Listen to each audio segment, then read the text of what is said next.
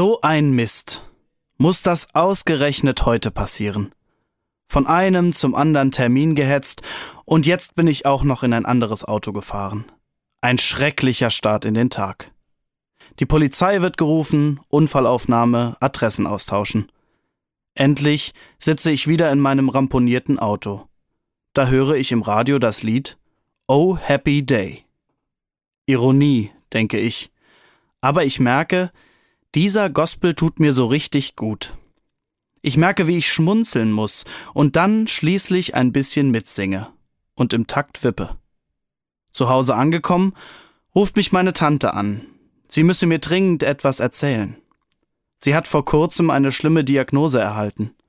Ich befürchtete schlechte Nachrichten, aber ihre Stimme klingt ganz freudig und auch ein wenig aufgeregt. Sie erzählt, wie sie heute Morgen beim Arzt war und sich im Anschluss etwas niedergeschlagen in ihr Auto gesetzt und das Radio eingeschaltet hat. Und wie sie schlagartig gute Laune bekam, denn da lief Oh Happy Day. Und das tat ihr gut. Wir haben beide gelacht, als ich ihr erzählte, dass es mir genauso ging. Abends kommt meine Frau nach Hause und sprudelt direkt los. Daniel, stell dir vor, was mir auf der Arbeit passiert ist. Du glaubst es nicht. Ich hatte mal wieder Streit mit dieser einen, du weißt schon, die von der anderen Abteilung, aber dann lief Oh Happy Day im Radio, unterbreche ich sie.